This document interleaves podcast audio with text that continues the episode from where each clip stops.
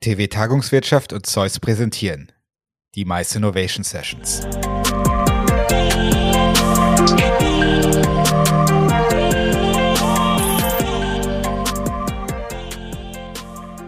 Und wieder ist es soweit. 14 Tage ist es her, dass unsere letzte Folge kam.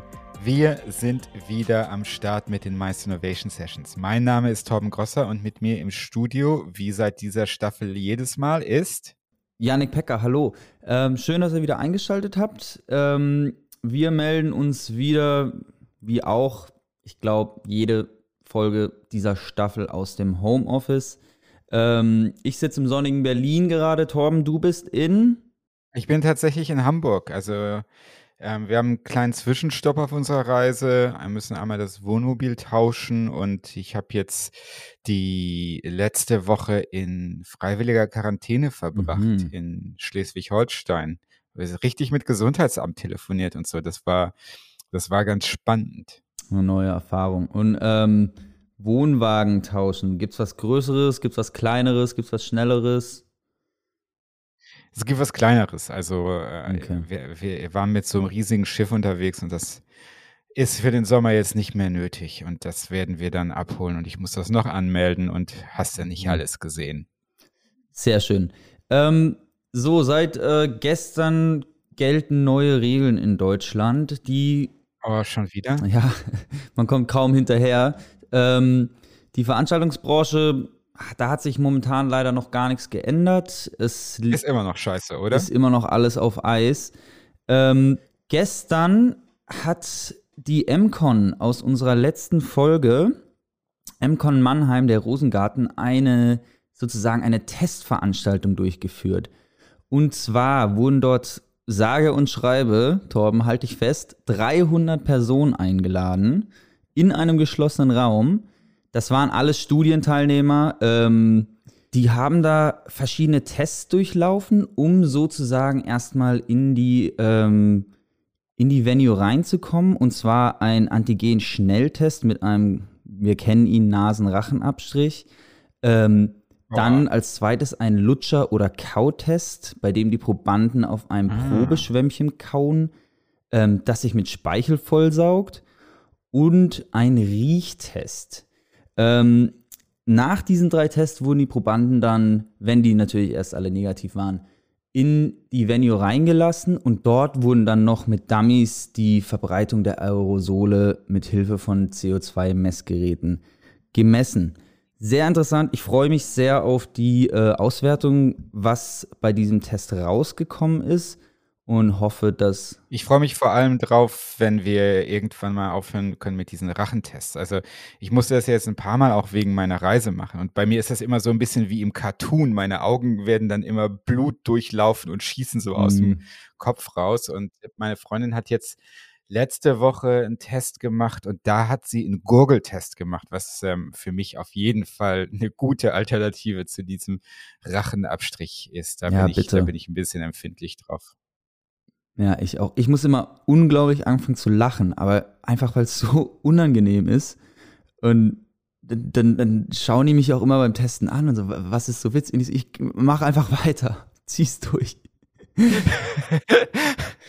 oje, oje. Ja, jetzt in Berlin kann man ja einmal in der Woche ist jeder jetzt angehalten, sich kostenlos schnell testen zu lassen. Ich, das werde ich auch nochmal ausprobieren. Mm. Ähm, und apropos Berlin, äh, die ITB fängt an. Ähm, und das ist natürlich super spektakulär, weil irgendwie war die ITB ja letztes Jahr eigentlich die Veranstaltung, mit der die Veranstaltungsbranche erstmal ein Ende gefunden hat, ähm, als die quasi abgesagt wurde. Und da freue ich mich total drauf zu sehen, was dabei rumkommt. Und wer weiß, vielleicht kriegen wir noch mal irgendjemand von der ITB vor unser Mikrofon. Ja, hoffen wir es. Die ITB fängt heute an, also heute mit Erscheinungstag der Folge. Das ist der 9. März und geht bis zum 12. März. So, genug davon. Was uns in dieser Folge oder in den zwei Folgen, die jetzt kommen, am Herzen liegt, ist, wir haben super viel über Corona, über die ganzen Hygienemaßnahmen, über virtuelle Veranstaltungen und so weiter und so fort gesprochen. Und das ist natürlich einerseits total spannend, auf der anderen Seite beleuchtet das nur einen kleinen Teil der Veranstaltungsbranche. Was ist mit den ganzen Unternehmen, die nicht einfach auf virtuelle Veranstaltungen umsteigen können? Was ist mit den ganzen Caterern? Was ist mit den ganzen Möbelvermietern, mit den ganzen Personaldienstleistern und so weiter und so fort? Ähm, die Frage haben Janik und ich uns gestellt und wir wollten eigentlich eine Folge machen, wo wir ein oder zwei Unternehmen ein bisschen vorstellen, die in der Maisbranche was anderes gemacht haben. Was uns dabei aber aufgefallen ist, ist, ein oder zwei Unternehmen sind das gar nicht, die was anderes gemacht haben. Wir haben eine riesige Vielfalt und eine riesige Kreativität gesehen und haben deshalb beschlossen, eine Doppelfolge zu machen, in der wir uns einfach mal anschauen, welche Unternehmen, welche Menschen in der Maisbranche jetzt gerade was anderes machen, als das, was sie vorher gemacht haben. Und unser besonderes Augenmerk lag darauf, dass wir eben nicht nur hingehen wollten und eine Agentur vorstellen wollten, die jetzt virtuelle Veranstaltungen macht oder wie im Fall von Event Mobi ein Technologiedienstleister, der jetzt virtuelle Veranstaltungen macht, sondern wir wollten gucken, gab es Leute, die wirklich komplett sich verändert haben in dem, was sie tun. Und genau da haben wir auch ja, du hast es schon gesagt, mehr als wir anfangs dachten gefunden. Ähm, diese Woche werden wir zwei davon vorstellen. Und zwar witzigerweise so, wie wir jetzt heute auch im Homeoffice sitzen. Ähm, einmal ist das die Lounge Factory aus Hamburg, die sich vor der Pandemie und hoffentlich auch nach der Pandemie mit Messebau ähm, beschäftigt haben. Und dann haben wir die ähm, Berlin Cuisine. Hier, ja, der Name sagt es ja schon, der Name des Unternehmens aus Berlin, die sich mit Catering auf Veranstaltungen befasst haben.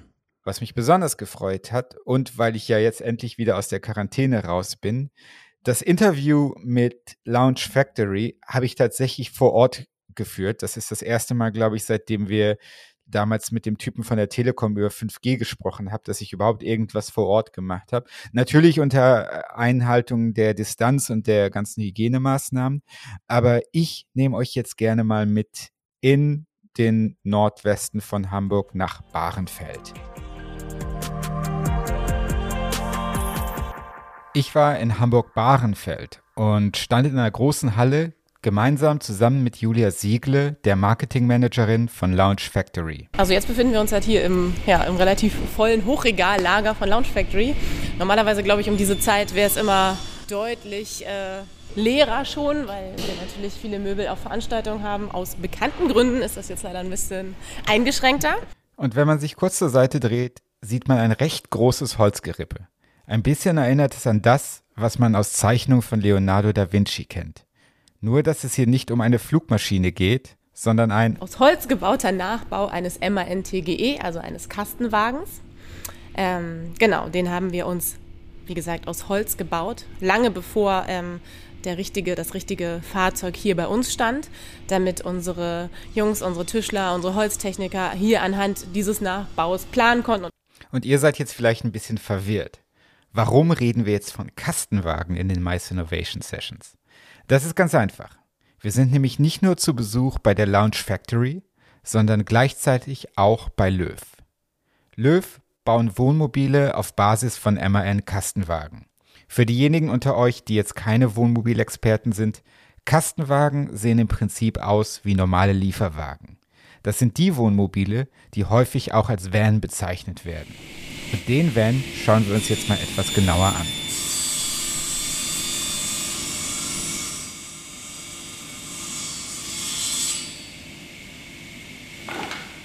Ähm, ja, wir stehen jetzt hier mitten in unserem Prototyp, in unserem Löw. Wenn man reinkommt, sieht man ja direkt eine Sitzgruppe für, ich würde mal sagen, man kann hier auch gut zu fünf sitzen, hier über Eck. Dann ist hier noch ein, ein Platz direkt am Einstieg. Das ist ja unsere kleine integrierte Minibar. Und vor allem auch, dieser vordere Bereich kann zu einem zweiten Doppelbett umfunktioniert werden. Und dann braucht man natürlich diese Minibar noch zusätzlich als, als Platz, als Liegefläche. Natürlich können diese beiden, der Fahrersitz und der Beifahrersitz, wie klassisch auch bei so teilintegrierten Wohnmobilen umgedreht werden, sodass man dann irgendwie ganz normal mit einer schönen, mit fünf Personen hier ganz gut sitzen kann. Aber erstmal, wenn man hier so weiter nach hinten guckt, auf der einen Seite, auf der rechten Seite unser kleiner Wellnessbereich. Das ist, glaube ich, ein bisschen was Besonderes. Also Wir haben hier unten eine richtige Duschwanne und im Prinzip ist der Duschkopf direkt im Fahrzeug eingebaut und natürlich auch eine elektrische Toilette. Weil das war ja auch ähm, auf jeden Fall auch mit der Anspruch zu sagen, man möchte den gleichen Komfort wie bei einem klassischen Wohnmobil, man möchte die gleiche Autarkie, man möchte die Unabhängigkeit und ja, eben auch so ein bisschen den Komfort, der sollte einfach hier nicht fehlen, sodass man wirklich im Bereich Wellness und ähm, Bad äh, wirklich alles hat. Aber natürlich auch ganz wichtig, auch im ganzen Bereich Küche. Ich glaube, auch hier sind wir relativ, ähm, relativ gut ausgestattet mit einem Vier-Flammen-Gasherd.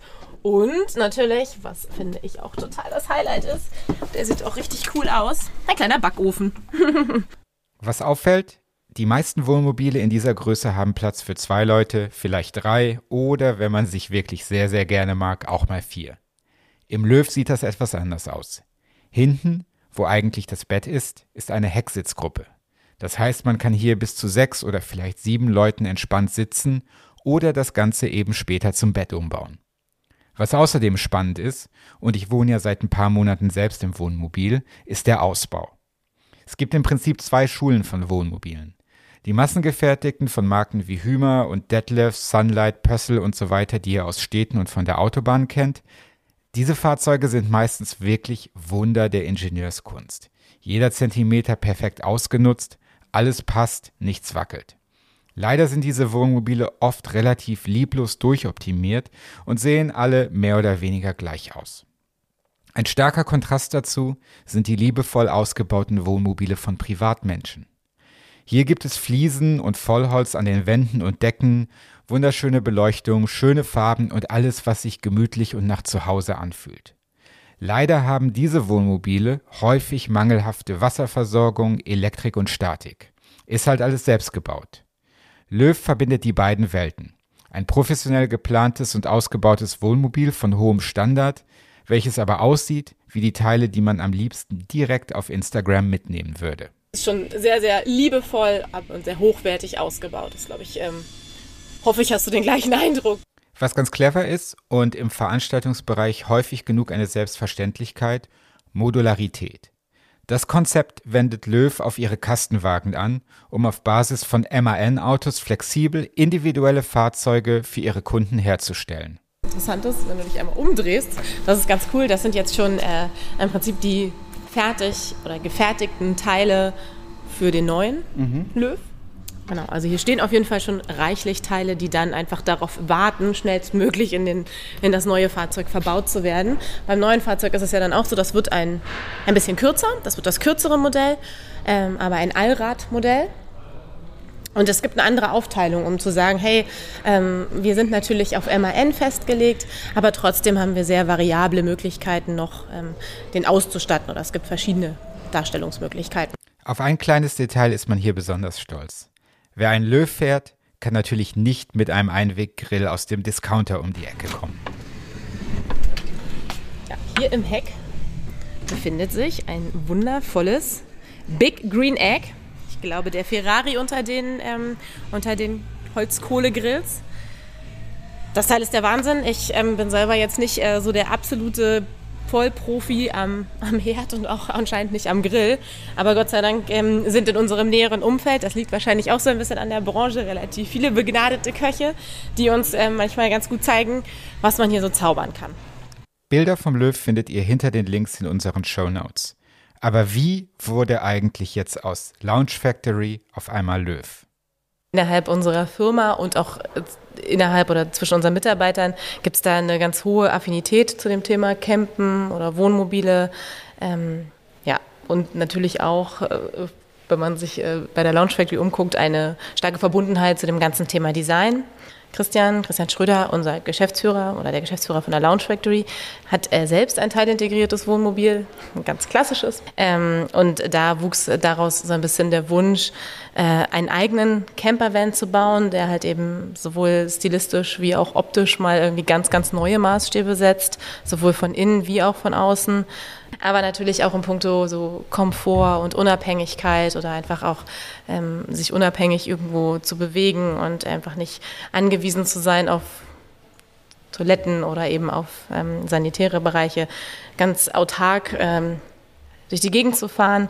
Und so der Löw steht den Großen in nichts nach. Und daher kam so ein bisschen die Idee und der Wunsch. Und der praktische Sprung vom Möbelbau für Veranstaltungen auf Automobile ist auch gar nicht so weit, wie ich mir das am Anfang vorgestellt habe. In dem Punkt ähm, bündelt sich schon von Natur aus hier bei uns eine recht große Expertise oder wir bringen sehr viele verschiedene Mitarbeiter in verschiedenen handwerklichen Bereichen ähm, zusammen. Genau, wie du schon richtig gesagt hast, auch die Möbel werden bei uns selbst designt und selbst gefertigt. Äh, und auch das, ja, und auch hier das Team rund um den Löw, da kommen Tischler zusammen, Küchenbauer, Holztechniker. Wie immer bei einem Prototyp arbeitet man da natürlich auch so ein bisschen nach Trial and Error, aber ähm, das war von Anfang an das Ziel, dass der eben mit dreieinhalb oder unter dreieinhalb Tonnen ähm, äh, bleibt. Und ich weiß, dass noch irgendwie die letzten, auf den letzten Metern musste dann natürlich noch mal ein bisschen feinjustiert irgendwie werden, damit man dieses Ziel erreicht. Aber ich glaube, wir bringen da einfach schon wirklich ein gutes Know-how, auch gerade in dem sehr individuellen Ausbau, sowas wie Setbau, Ladenbau, Messebau. Da werden auch immer bestimmte Anforderungen an uns gestellt. Und in dem habe ich oder habe ich immer das Gefühl gehabt, dass es ein sehr, sehr oder haben wir ein sehr, sehr professionelles Team, die jeder einfach einen Teil des Know-hows irgendwie dazu beiträgt. Eine Sache fand ich bei Löw besonders bemerkenswert. Wir haben in unserer Recherche viele Unternehmen kennengelernt, die momentan probieren, mit neuen Ideen die Zeit zu überbrücken, bis es alles wieder etwas normaler wird. Viele sagten, dass ihre Corona-Projekte zwar auch danach noch weiterleben, dass man aber wieder dahin zurück möchte, was man davor gemacht hat. Löw sieht das ein bisschen anders. Wir haben, das sehen wir auf gar keinen Fall, also schon gar nicht der Löw ist wegen Corona. Das also finde ich ein, also eigentlich ein ganz, ganz schlimmer, also ein schlimmer Satz, mit dem wir uns auch gar nie irgendwie identifiziert haben, sondern es hat uns das die Möglichkeit gegeben, ähm, jetzt diese Möglichkeit, äh, diesen, diesen Schritt zu gehen, die Firma zu gründen, das Produkt ähm, erschaffen zu lassen. Ich glaube, wenn so viel Leidenschaft irgendwie da, dahinter steckt und das Produkt jetzt auch so stark für sich spricht, das kann man nicht so produzieren, wenn es nur eine Übergangslösung war. Die Ideen, wie es weitergeht, ähm, die, die, kommen von ganz alleine so in den Kopf mit dem zweiten Modell, mit verschiedenen Ausbauvarianten. Also nee, um Gottes Willen, ich glaube, das ist sogar was, was ähm, noch ordentlich an Fahrt aufnehmen wird. Und das ist zuletzt wahrscheinlich auch der Begeisterung im Team geschuldet.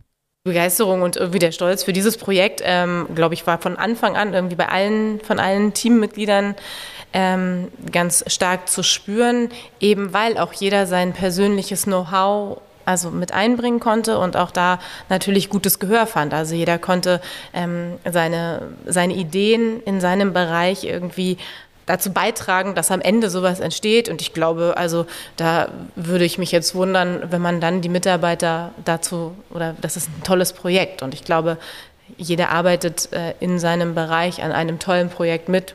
In der Maisbranche arbeiten wir häufig im B2B-Bereich und schauen mit Ehrfurcht rüber zu den B2C-Eventlern, die sich nicht nur mit Endkunden rumschlagen müssen, sondern mit Hunderten oder Tausenden Teilnehmern direkt. Folglich stellte ich es mir schwer vor, diesen Schwenk von einem B2B-Modell zu Wohnmobilen zu machen, die ja nun mal eher B2C sind. Julia belehrt mich hier eines Besseren.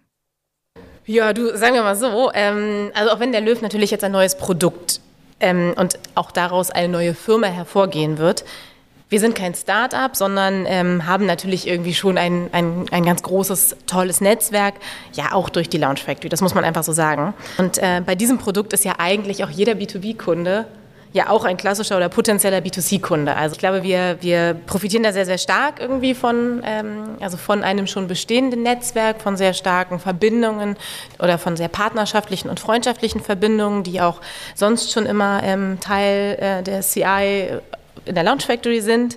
Ähm, und dennoch betreiben wir jetzt kein, kein spezielles Marketing, also über, über den Launch Factory-Kanal, ähm, ja, sondern äh, uns kommt natürlich auch dieser ganze Trend äh, ein bisschen zugute, das ganze Van Life oder die Nachfrage, dass die Nachfrage nach Wohnmobilen zum einen natürlich so gestiegen ist, die Zulassung der Wohnmobile. Also wir, wir, wir treffen da, glaube ich, mit einem tollen, hochwertigen Produkt in eine, in eine Nische, wo es ohnehin aber gerade eine große Nachfrage gibt. Trotzdem, bei dem Ganzen wird man das Gefühl nicht los, dass der Sprung von Lounge Factory zu Löw immer noch ganz schön weit war. Und ich frage mich andauernd, hätte man nicht irgendwas Einfacheres machen können, was Corona irgendwie mit sich gebracht hätte? Krankenhäuser bauen oder Hygienevorrichtungen für Läden, Impfzentren. Irgendwas, für das man nicht, sich nicht ganz so weit verrenken und verändern muss. Ich finde es gut, wenn ähm, Unternehmer, erfolgreiche Unternehmer ähm, oder ein erf erfolgreicher Unternehmer zeichnet für mich immer eine gewisse Risikobereitschaft aus. Mhm. Ich finde, das ist aber kein Risiko gewesen, welches man jetzt sehr, sehr blindlings getroffen hat. Wir haben uns dafür entschieden, weil einfach gerade diese Branche einen wahnsinnigen, also Boom erlebt und wir selber merken, dass wir so ein bisschen Problemlöser sein wollen für die, die eben den gleichen Anspruch an Komfort und Ästhetik irgendwie haben wie wir. Du hast das selber eben so schön erwähnt. Es ist manchmal so ein bisschen, es gibt viele gute, vernünftige Campervans, es gibt teilintegrierte, aber irgendwas fehlt so ein bisschen oder irgendwie der, den, den Bereich ist, der Bereich ist noch nicht so richtig abgedeckt. Ein wirklich sehr hochwertig ausgestatteten, handgebauten, mit besten Materialien ausgestatteten Bus zu machen und dass das dann natürlich ähm, auf, ja, dass es natürlich dann am Ende ein hochpreisiges Produkt ste also steht, das würde ich nicht als Risiko, sondern eher als Chance betrachten. Wer sich den Löw anschauen möchte, kann das übrigens tun. Erstaunlich ist, dass Löw dafür 85 Euro haben will. Was wir hier lernen können, nur weil wir als Branche in einer Stresssituation sind, müssen wir noch lange nicht unsere Dienstleistungen und Produkte verramschen und können uns sogar auf unsere Expertise im Eventbereich zurückbesinnen. Es geht wirklich ein bisschen darum, dass wir uns sehr viel Zeit nehmen wollen. Also natürlich sind die Anfragen, die man bekommt, man bekommt viele Anfragen. Man bekommt viele Anfragen ähm, und um ein bisschen die Qualität der Anfragen zu, zu sortieren. Mhm. Also einfach, weil wir nehmen uns für den Termin sehr viel Zeit. Also es ist schon so, dass man nicht sagt, okay, nimm dir eine halbe Stunde und, ähm, und äh, dann zeige ich dir das hier mal schnell, sondern äh, der wird jedes Mal natürlich aufbereitet, das Auto. Wenn, also wenn, wenn der wird geputzt, der kriegt einen extra einen Showroom. Ist schon ein bisschen ein kleines, wie heißt es jetzt so schön, Mikroabenteuer. Und bei diesen Mikroabenteuern wird auch wieder klar. Veranstaltungsplaner sind Experten darin, Erlebnisse nicht nur einzeln und singular, sondern von Anfang bis Ende zu denken. Wer sich den Löw mal anschauen möchte, findet den Link natürlich in den Show Notes. Der Instagram-Kanal ist auch auf jeden Fall sehenswert. Aber die Möbelbauer und Vermieter sind nicht die einzigen, die in diesem Jahr mit neuen Ideen kommen mussten. Auch im Bereich Food und Catering gab es einige spannende Ideen. Eine davon hören wir uns gleich an, nach der Werbung. Werbung. Eventmanagement ist doch schon kompliziert genug. Findet ihr doch auch. Genau darum macht es euch Xing Events bei der Eventerstellung jetzt noch einfacher. Ob Networking-Event, Firmenfeier oder Fachtagung. Und auch, das ist ja jetzt wichtig, ob online, offline oder hybrid, ob kostenpflichtig oder kostenlos. Im Xing Event Manager werdet ihr jetzt in fünf einfachen Schritten bis zur fertigen Eventseite geführt. Dabei sagt Xing euch genau, welche Infos sie von euch brauchen und welche Funktionen für euer Eventformat wirklich sinnvoll sind. Die übernehmen quasi das Denken für euch. Individualisierung ist dabei ein großer Pluspunkt.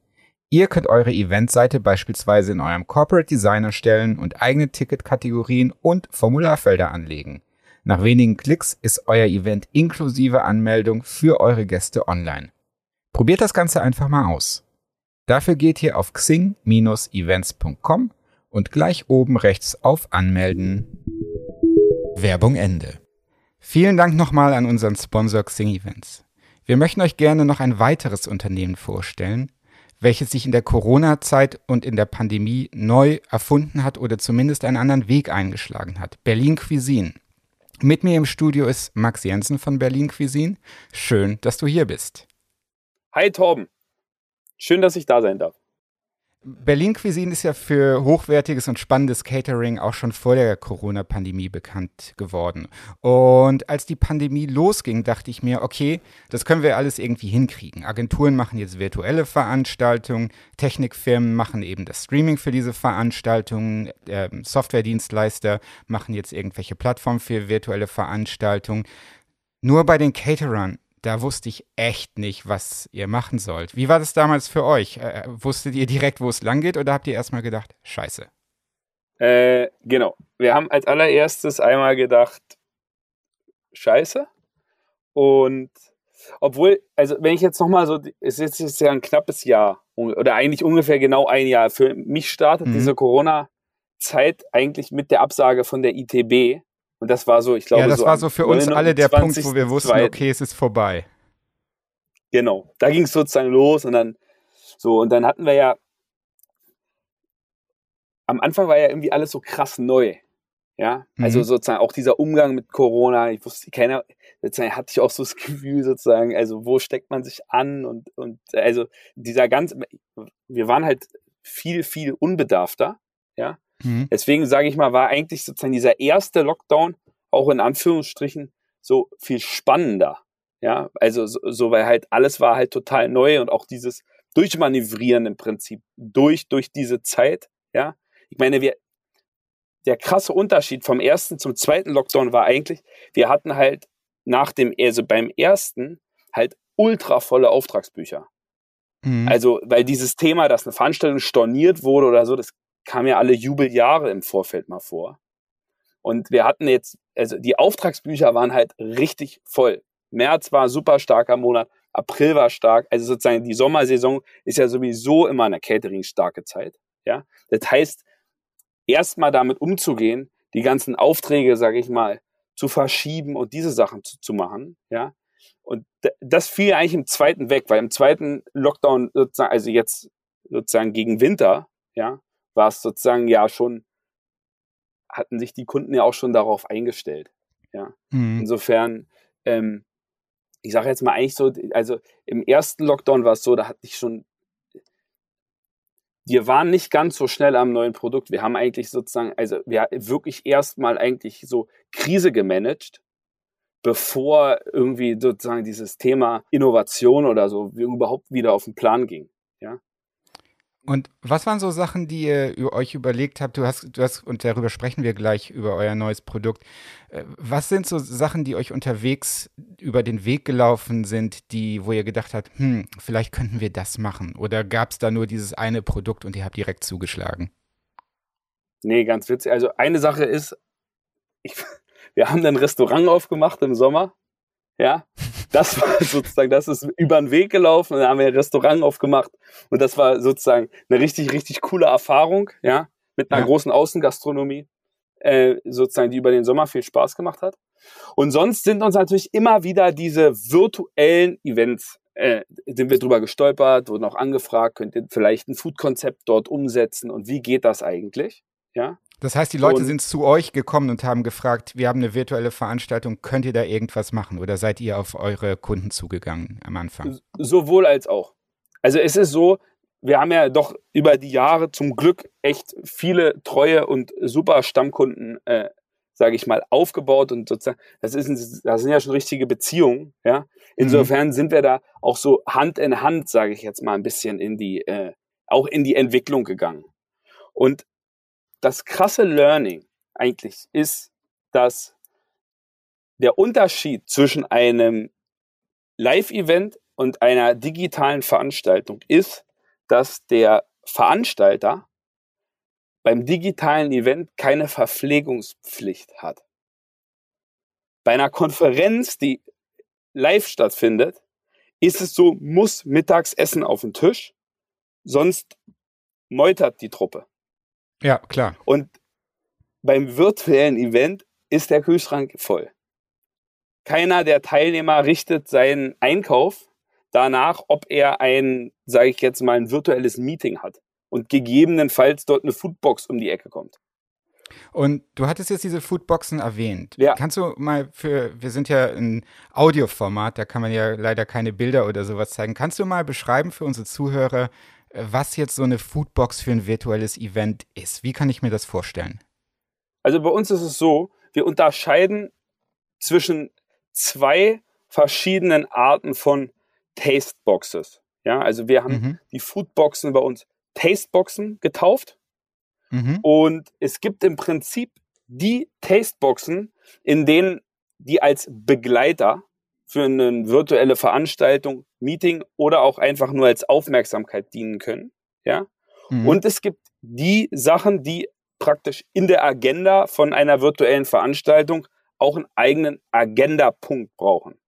Ja, mhm. das heißt, welche zum Mitmachen. Also es gibt. Moment, ko kocht ihr mit den Leuten oder genau, was? Genau, so ist es. Ja, hm. so. Das heißt ja bei uns Vir Virtual Taste. Das ist dann im mhm. Prinzip, wir können mit einer Gruppe an Menschen, ja, gemeinsam kochen oder auch der, was ein sehr beliebtes Format gerade zur Weihnachtsfeier war, der Chef von einer Firma kommt zu uns ins Studio, ja, und bereitet mit uns und praktisch seinen Mitarbeitern, die davor die Weihnachtsgans nach Hause geliefert gekriegt haben, ganz zu.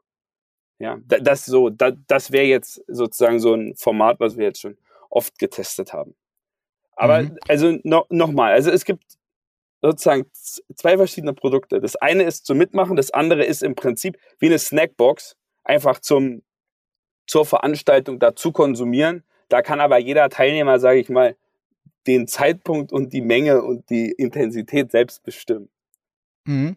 Ich möchte nochmal über die, die Snackbox kurz mit ja. dir reden. Also ähm, eine der Sachen, die ja beim Catering für euch natürlich von Vorteil sind, sind, außer jetzt den Ort, wo dieses Catering vielleicht aufgetischt wird, kontrolliert ihr ja so ziemlich jeden Schritt. Das heißt, ähm, ihr habt bei euch Köchinnen und Köche in der Küche, die wissen, was sie machen. Ihr habt äh, die Assistenten und Assistentinnen, die wissen, was sie machen.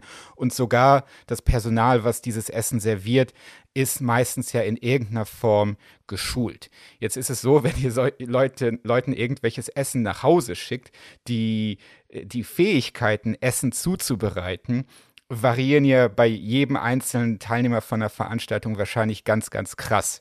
Ist das ein Problem für euch oder habt ihr da irgendeine, habt ihr da irgendeinen Ansatz drauf? Also der, der Ansatz ist so, dass die Produkte fix und fertig sind, ja, mhm. und dass wir noch mehr Zeit, also sehr viel mehr Zeit, natürlich in die Produktentwicklung, in Produktsicherheit, ja, und auch sozusagen in das Testen sage, des ganzen Verschickprozess und des, also sozusagen der, der Fehlertests stecken, ja, mhm. damit eben nichts schiefgehen kann. Weil diese Sachen, Paket wird im Späti abgegeben und bleibt dann da zwei Tage und wird danach erst abgeholt. Und all sowas, das passiert ja. Ja. Genau. So, und deswegen ist es so, dass also diese Snackboxen, die werden bei uns also ungekühlt verschickt. Also sozusagen, da sind alle Produkte und da sind alle Produkte mindestens einen Monat haltbar. Die meisten eher Richtung sechs Monate haltbar, die dabei sind. Mhm. Ja. Hm, so, deswegen auch Snackbox. Ja. Und diese Boxen zum Mitmachen, ja, die Taste-Boxen zum ähm, Mitmachen, das sind ja wirklich welche, die im Prinzip zwar durch eine Fernanleitung, aber über eine Anleitung von uns, ja, fertiggestellt werden. Und auch da ist es so, dass die Gerichte sind so geschliffen, dass es zu Hause in den Küchen immer einen Wow gibt. Mhm. Wie gut das dann doch gelungen ist. Und du sagtest jetzt, natürlich müsst ihr ein paar Dinge anders machen. Ihr müsst mehr testen, weil ihr eben weniger Kontrolle über die ähm, Bedingungen habt. Ihr müsst an den Zutaten, müsst ihr auf, bei der Auswahl noch mehr drauf aufpassen. Ist das Wissen und Können, was ihr sowieso schon bei euch im Team hattet? Oder musstet ihr euch das irgendwie aneignen oder erwerben? Oder wie, wie weiß man, wie man auf einmal sowas macht? Ähm, also das ist schon Trial and Error. Ähm, mhm. Letztendlich ist es so, dass wir ja auch davor, dadurch, dass wir wirklich ja, also dass wir ja auch überregional wirklich große Veranstaltungen bedient haben, ja, ähm, wir schon ein ganz schön ausgereiftes ähm, HCCP und Hygienekonzept haben, ja. Und letztendlich mhm. baut da drauf dann ja sozusagen auch dieses ganze Testen auf. Ähm, also die Prozesse, ein Produkt sicher zu machen, die hatten wir schon davor. Die mussten sozusagen mhm. jetzt im Prinzip nur auf die neuen Anforderungen angepasst werden. Und dieses mit diesen, also ich sage jetzt mal das Paket testen, also sozusagen, das ist wirklich so, wir, wir stehen halt unten in der Küche und schmeißen halt dann die Pakete vor die Wand und gucken, ob sozusagen die Verpackung passt. Ja. Das klingt nach einem ziemlich unterhaltsamen Arbeitsalltag. Ja, auf jeden Fall. Nein, das ist auch wirklich richtig. Also es macht auch echt Spaß. Und ähm, es ist allerdings so, dass wir, wie gesagt, also wir haben jetzt bei, bei, bei uns in der Küche, normalerweise hat der Verkauf bei uns eigentlich immer die Gerichte direkt in die Küche gegeben. Und mittlerweile mhm. haben wir so zwischen Küche und Verkauf halt eine Produktentwicklung, ja, mhm. von sozusagen eigentlich drei Köchen, ja, die sozusagen nichts anderes machen, außer Idee nehmen, ja, dann irgendwie Idee versuchen, so umzusetzen, dass sie, sage ich jetzt mal, ich sage jetzt mal, chipfertig ist, ja, mhm. und dann wird sozusagen den Küchenchef, der dann daraus irgendwie dann eine Serie macht. Also da, da hat sich total viel umgestellt und es ist auch so, dass wir, ähm, also wir arbeiten jetzt gerade schon an dem Konzept im Prinzip, wie kann das eigentlich sozusagen, also wenn jetzt dann hoffentlich irgendwann wieder auch äh, Live-Events stattfinden, ja, wie funktioniert dann dieser Hybridbetrieb? Weil wir jetzt mhm. schon uns mittlerweile ganz schön umgestellt haben. Ja, darüber möchte ich gleich auch nochmal reden. Ich möchte nochmal kurz mit euch über die Logistik reden, weil die eine Sache ist, ähm, irgendwie äh, Euroboxen mit Besteck und sowas im Sprinter durch Berlin zu karren, aber irgendwie 500 Pakete durch die Bundesrepublik oder im schlimmsten Fall international zu verschicken, ist ja nochmal eine ganz andere Nummer. Wie habt ihr, wie habt ihr das hingekriegt? Da haben wir einen namhaften Paketdienstleister als mhm. Partner gewonnen und arbeiten jetzt mittlerweile sehr eng mit dem zusammen. Ja, das also, heißt, die sind auch auf euch zugekommen und haben euch gesagt, okay, wenn wir das verschicken wollen, dann müsst ihr euch so und so anlegen. So ist es. Also mittlerweile, es ist ja immer so, wenn man relevant, wenn man sozusagen ein Kunde von Interesse wird, ja, mhm. dann kriegt man auch immer sozusagen noch bessere Behandlung. Und wir werden mittlerweile im Prinzip, also doch, das ist eigentlich noch, noch spannend. Unsere Partner sind halt auch echt andere geworden. Ja, in der Zeit. Also wir pflegen auch noch zu den alten Partnern gute äh, Beziehungen. Aber zum mhm. Beispiel Verpackung ist eben ein ganz neues Thema geworden. Nachhaltige Verpackung, sichere Verpackung und eben sozusagen halt auch Transportlogistik. Ja, plötzlich ist es sozusagen so, sind halt, genau, die sind halt auch sehr, sehr wichtig und wir werden da natürlich als Newbies, ja, auch gecoacht, dass uns da, sage ich jetzt mal, dass wir da auch von der Lernkurve anderer profitieren dürfen. Mhm. Lass uns mal kurz über euer Team sprechen. Ja. Ähm, wie war das für euer Team, als es auf einmal hieß, okay, wir machen jetzt nicht mehr das, was ihr seit, seit langem kennt und wo wir gut drin sind, sondern wir machen jetzt was anderes. Haben die da direkt mitgezogen oder musste da Überzeugungsarbeit geleistet werden? Wie sah das da aus?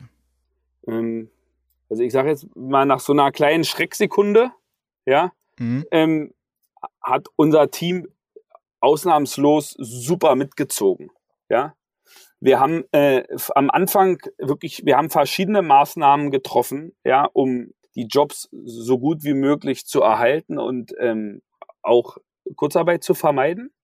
Mhm. Ja, wir haben dann ja auch relativ schnell dann das Restaurant aufgesperrt und da sind bei uns sowieso schon viele sozusagen aus ihrer normalen Rolle rausgegangen. Bei uns ist so, wir haben halt also dieses außerhalb der eigentlichen Funktion zu arbeiten, ist bei uns Teil der Unternehmenskultur. Und war es auch schon vorher? Ja, genau. Sozusagen war das auch schon vorher. Das heißt, also bei uns gibt es so ein, wir nennen, also der, der heißt BC Führerschein. Mhm. Und das ist so wie, das ist so, dass egal wo man bei uns im Unternehmen arbeitet, ja, ist es so, macht jeder eine ähm, Eventrolle ja, mhm. mindestens eine Eventrolle als Führerschein, sodass er praktisch sozusagen auch auf ein Event fahren kann. Ja, das macht jeder bei uns sozusagen, das ist sozusagen Teil der Probezeit, Teil des Einarbeitungsprozesses. Mhm. Das heißt, dass sozusagen, ich sage jetzt mal, der Buchhalter auch mal kellnern kann, ja, sozusagen, das ist auch davor schon mal vorgekommen. Insofern ist es sozusagen so, haben wir da jetzt nicht ähm, ja, weil wir einfach glauben, dass es sozusagen so unser Produkt ist ja das Event. Jetzt mhm. gerade sind es Foodboxen, wo wir auch versuchen, irgendwie Konzepte vom Kunden irgendwie in Kulinarik zu übersetzen. Also irgendwie eine Botschaft zu transportieren oder zu manifestieren. Das, aber das Event ja ist, ist unser Produkt. Und da muss irgendwie, jeder muss ja, also zum Schluss zahlt das ja auch die Gehälter und zahlt alles. Und deswegen wollen wir, dass jeder dort irgendwie äh, nicht den Bezug dazu verliert. Oder den Bezug dazu hält, auf jeden Fall. Ja. Es ist jetzt auch nicht permanent so, dass da jeder die ganze Zeit jetzt sozusagen immer, immer raus muss, aber immer von Zeit zu Zeit muss man das äh, immer auch dann mal unter Beweis stellen. Darf man das und, unter Beweis stellen. Und wo wir jetzt beim Thema Event sind, ähm, wenn man mit Veranstaltungsplanern redet, und das, euch geht das ja wahrscheinlich auch genauso, wir können es natürlich alle nicht erwarten, mal irgendwo wieder ähm, morgens um 5 Uhr in eine leere Halle reinzukommen und die, die, Magie zu erleben, die passiert, wenn so eine Veranstaltung sich aufbaut. Ähm, ist das ein Produkt, wo ihr die, für das ihr eine Zukunft seht, wenn irgendwann mal wieder alles ein bisschen in geregelteren Bahnen kommt? Oder, äh, oder ist das was, wo ihr glaubt, dass sobald diese Krise irgendwann abgeschlossen ist, das Produkt auch nicht mehr, keine Perspektive mehr hat? Ich sehe auf jeden Fall eine Perspektive. Und eine gute. Ähm, und diese Magie, dazu wollte ich übrigens sagen, das ist übrigens einer der, also das ist der Moment, der mich antreibt, da weiterzumachen. Und weswegen, also das ist auch der Grund, warum ich früher bei immer größeren also bei immer größeren, noch geileren Veranstaltungen mein Part auszuüben. Ja? Mhm. Einfach da dabei zu sein. Ein Zahnrad in Teil dieser Magie zu sein. Die große Halle, die sich sozusagen über ein, zwei, drei Tage verwandelt, bumm, dann da ist das Event und danach wird wieder alles abgebaut. Das ist so geil. Äh, das ist sozusagen das, das treibt mich an. Das heißt, momentan ist dieses Produkt Mittel zum Zweck, um eben überleben, bis man das wieder haben kann. Aber auch danach, sagt ihr, ist das ein Produkt, was, ähm, was, was seinen Platz am Markt behalten wird. Ah, du meintest Event. Also, oder meinst du jetzt sozusagen unsere Tasteboxen? Die Tasteboxen meine ich natürlich. Ah, okay, alles klar. Also ich, also ich sehe für die Tasteboxen eine Perspektive, auch mhm. über Corona hinaus weil ich einfach an hybride Eventformate glaube und ich mhm. glaube, dass an vielen, also in der Übergangsphase wird sowieso hybrid geplant, damit man praktisch, sag ich mal, wenn jetzt noch mal wieder ein neuer Schub kommt, die Fallback-Lösung nicht die Absage mehr ist, sondern dass halt mhm. dann Fallback, also von Hybrid auf voll digital zu wechseln, ist halt deutlich einfacher, wie wenn man live plant und dann sozusagen keine Alternative hat. Ja. Und danach glaube ich, dass es eben also vor allen Dingen im Business-Bereich ähm, eine Möglichkeit gibt, einfach die Zielgruppe enorm zu erweitern. Und ich glaube, dass jetzt ja viele merken, okay, das klappt. Es macht vielleicht nicht ganz so viel Spaß, aber, aber sozusagen, aber es klappt und wir machen auch so Geschäft.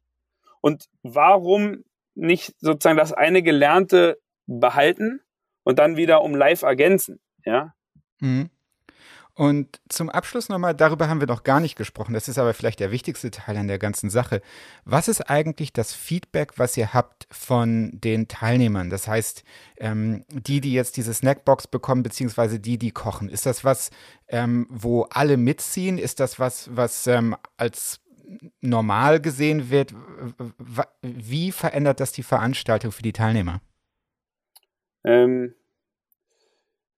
da gibt's ein paar Dimensionen. Ich will mal zwei Sachen sagen, die mir besonders rausgestochen sind. Das mhm. eine ist bei, bei mir, ähm, dass, dass wir, ähm, wir haben ja im Prinzip, sage ich mal, so einen virtuellen Weihnachtsmarkt gemacht.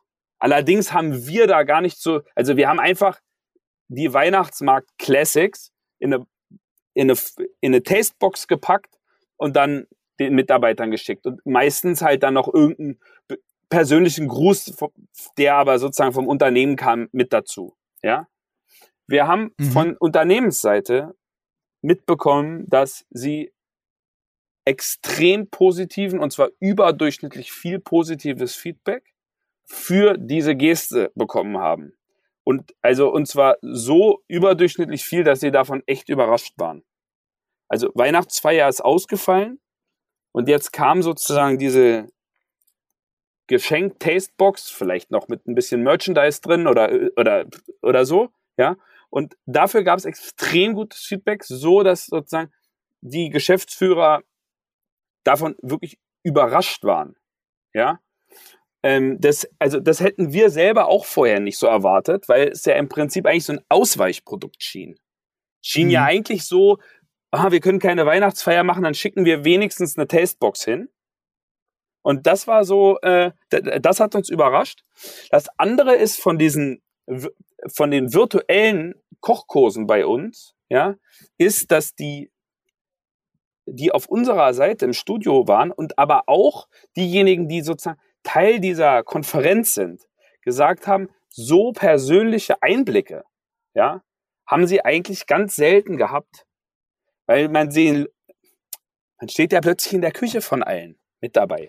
Stimmt, das ist ja eine komplett neue Dimension auf einer Veranstaltung. So. Also man ist ja nicht mehr die Frau oder der Typ im Anzug, sondern man ist ja auf einmal auch mehr Privatperson. Genau. Und da merken wir aber dann, dass es zum Beispiel so ist, dass es, also bei company-internen Formaten geht das super. Mhm. Wenn man allerdings sozusagen mixt, ja, dann ist das schon eher so, also dann mu muss man das genau wollen und dann ist es zum Beispiel, dann, dann wählen wir meistens eher so eine, ich sage jetzt mal Webinarfunktion, wo man dann sagt, ähm, man sieht uns und dann ausgewählte Peoples, die vorher ausgewählt sind und auch darüber Bescheid wissen, weil es ja doch sozusagen so ein Pri Privatsphäre-Ding ist. Aber das sind eben sozusagen neue Einblicke, die einem ge gewährt werden, ja, äh, wo sozusagen viele unserer Kunden auch dankbar für sind. Spannend. Und das ist auch eines der ersten Male, dass ich in, einem, in einer Interviewsituation höre, dass auch jemand sagt, okay, dieses, ähm, das Netzwerken ist ja eine der Sachen, von denen immer gesagt wird, das ist auf virtuellen Veranstaltungen total schwierig, diesen persönlichen Bezug herzustellen. Aber so wie das klingt, was du gerade sagst, kann man sogar teilweise einen persönlichen Bezug auf virtuellen Veranstaltungen herstellen, die man so überhaupt nicht hinbekommen würde. Das ist vollkommen richtig ganz schön abgefahren.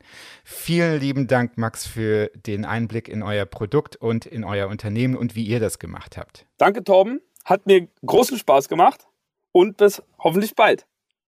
Bis bald. Und wenn euch Max Produkt interessiert, beziehungsweise die Food- und Snackbox, die Taste- und Snackboxen von Berlin Cuisine interessieren, haben wir für euch die Informationen in die Shownotizen gepackt. Könnt ihr einfach mal reinschauen und euch bei Max melden.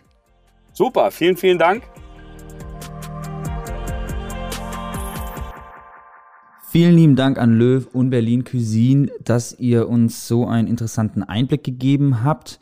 Ähm, wie gesagt, es waren erst die ersten zwei von mehreren Unternehmen, die wir euch vorstellen möchten. In zwei Wochen geht es weiter. Mehr dazu ähm, gibt es aber erst in zwei Wochen. Da wollen wir jetzt noch nichts verraten, was für Unternehmen da noch vorkommen werden. Oder ich sag mal, was für Umdenkideen. Ähm, umdenken. Das erinnert mich immer an, an, an das Saying, an das Sprichwort, was wir hier auch mal in, im Podcast hatten. Umdenken im Kopf. Torben. Umparken im Kopf. Umparken das, im Kopf, ja. Das, das, das Opel-Ding, was ähm, Philipp Zeim, der jetzt für die CDU gearbeitet hat, damals bei, bei Opel irgendwie hatte. Ja, ja, das ist, das ist mega spannend. Also ich habe auch, wie gesagt, wir haben ja nächste, in der nächsten Folge noch ein paar Überraschungen in petto, aber irgendwie, ich, ich meine, die haben das ja in der Folge, in, in dem Interview irgendwie erklärt, aber dieses Umschalten von, ich mache Messemöbel und jetzt mache ich auf einmal Wohnmobile, das ist schon, das ist schon beeindruckend. Also das habe ich schon echt stark gefunden. Mhm. Und auch, dass alle da mitmachen. Ne? Alle Mitarbeiter. Ja, also hast du dir mal deren Instagram-Kanal angeschaut? Muss ich jetzt gleich machen, ne? Da, da bekommst du auch echt Bock auf das Ding. Ähm, mhm. das, das, das, das ist echt eine, eine coole Sache geworden. Ja, du äh, kennst dich ja aus in der Materie des Wohnmobils inzwischen, ne? Ja, also hätte ich mir nicht vorher eins geholt und äh, hätte ich ein bisschen mehr Geld, hätte ich mir vielleicht auch überlegt, das zu holen. Das ist schon echt ein abgefahrenes Gefährt. Mhm. Macht, äh, also es macht riesen Bock. Ja, bereue ich inzwischen ein bisschen, dass ich nicht mitgekommen bin nach Hamburg und mir das auch angeschaut habe. Naja, wir sollen ja aber auch zu Hause bleiben, ne? Und genau. wir halten uns an die Regeln. Ja, ich freue mich auf jeden Fall zu sehen, dass in der Maisbranche da so viel Bewegung drin ist und auch die Leute nicht den Kopf in den Sand stecken. Auch wenn es natürlich, und das darf man auch nicht vergessen, für viele, viele andere immer noch ganz schön schwierig ist und da auch die Hilfen, die immer angekündigt werden, häufig in der Maisbranche nicht ankommen. Und das, das möchten wir auch überhaupt nicht kleinreden. Apropos kleinreden. Ich freue mich natürlich. Feedback, Lob, Hate Mail, was auch immer, einfach an uns, Zeus Event Tech auf Twitter oder Facebook oder unter www.meicinnovationsessions.de. Wir haben da eine Kommentarfunktion. Ähm, und wenn ihr natürlich einen Vorschlag habt, was in der Folge noch unbedingt fehlen sollte oder nicht fehlen sollte, dann sagt uns einfach Bescheid. Die Mice Innovation Sessions sind eine Gemeinschaftsproduktion von Zeus. Das ist dem, der Verband der Event-Technologie-Unternehmen und Startups und der TV-Tagungswirtschaft. Das Ganze gemeinsam mit Xing Events. Redaktion diesmal von mir, Torben Grosser, mit Hilfe von Yannick Pecker. Yannick Pecker ist außerdem unser Produzent und genauso schön, wie wenn man denkt, man würde einen Rachenabstrich machen und dann merkt vor Ort, dass es ein Gurgelabstrich wird. Danke, Tom. Äh, du wirst auch immer besser jede Woche. Ich hoffe. Nee. Ich freue mich, euch alle wieder in zwei Wochen begrüßen zu dürfen. Ähm, passt auf euch auf, bleibt gesund und vor allem aber bleibt kreativ.